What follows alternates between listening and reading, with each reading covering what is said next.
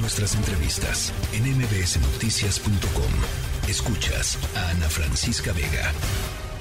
Y en la línea telefónica para platicar justamente sobre esto está Miguel Ángel Toscano, ex titular de la COFEPRIS y presidente de Reflexiona con Responsabilidad. Eh, te saludo con mucho gusto, Miguel Ángel.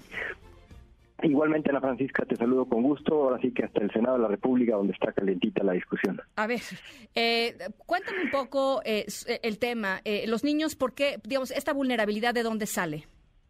Bueno, primero, en México se mueren casi 16, un poco más de 16 mil personas al año en accidentes automovilísticos.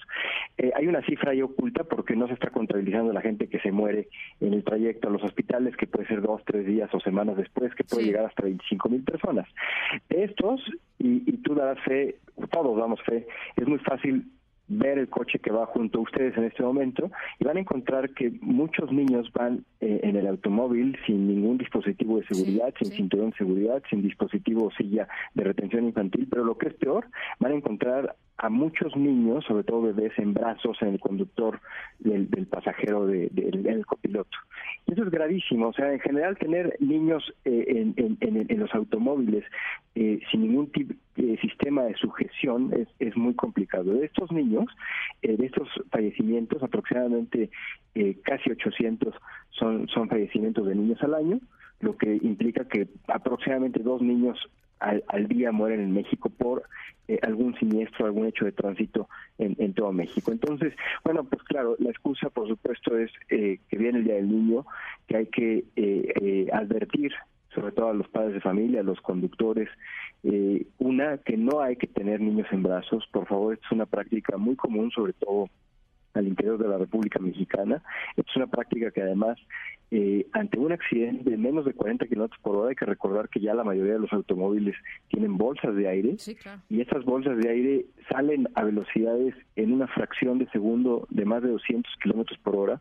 Bueno, prácticamente lo que sucede es que, se muere el niño de manera automática, justamente porque el, impacto con la bolsa y después el, el, niño contra el techo o contra el auto, eh, prácticamente a esas velocidades es imposible que se salve. Entonces, advertir a los padres de familia que eh, hay sillas de, bebés que son muy muy importantes, pero también un llamado al gobierno de México, a la Secretaría de Economía, al Comité de Normalización de la Secretaría de Economía.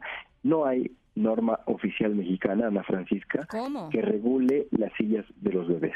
Hoy lo que está llegando es sillas de bebés que venden en cualquier supermercado, en, en línea, en donde sea, pero que son sillas que no cumplen con ninguna norma oficial eh, a nivel mundial y por supuesto en México no, porque no, no existe, y, son sillas que se rompen en cualquier accidente. Entonces hay padres de familia que compran su silla, que van al supermercado, que la compran, que la ponen pensando que sirve, y ante impactos de 40, 50 kilómetros por hora la silla sale rota y, el niño pues en muchas ocasiones también pierde la vida o, en, el, peor o en el mejor de los casos solamente lesiones. Eh, por eso es el llamado que hacemos desde esta organización. ¿En qué eh, autoridad recaería la responsabilidad de crear esta norma? La Secretaría de Economía. Nosotros en Reflexiona, junto con el Poder del Consumidor y más de 10 organizaciones, la próxima semana estaremos presentando un proyecto ya de norma eh, ya redactado para que se empiece la, para que empiece la discusión en el Comité de Normalización de la Secretaría de Economía. Es importantísimo tener esta discusión lo antes posible eh, y obviamente hay muchas otras autoridades involucradas. No es suficiente una norma oficial mexicana de sillas. Es muy importante que los municipios, los policías, eh, pues sí, infraccionen a las personas que llevan niños en brazos o los que no van en sus sillas. Hay que recordarle al público que una silla de retención infantil se debe usar desde que nace el niño hasta que mide un metro con 45 centímetros. Hay diferentes tipos de sillas entonces, entre toda su infancia más o menos deberán usar tres o cuatro sillas distintas y, deberán ser colocadas de manera distinta. Hoy hay un gran desconocimiento, desafortunadamente, de la población. Menos del 5% de la población utiliza sillas eh, para bebés y, la verdad eh, eso está generando pues muertes, lesiones, sobre todo de niños. Qué datos. Eh, y fíjate, también otra de las cosas que, que, no se sabe o que no, que no es un conocimiento generalizado es que las sillas vencen.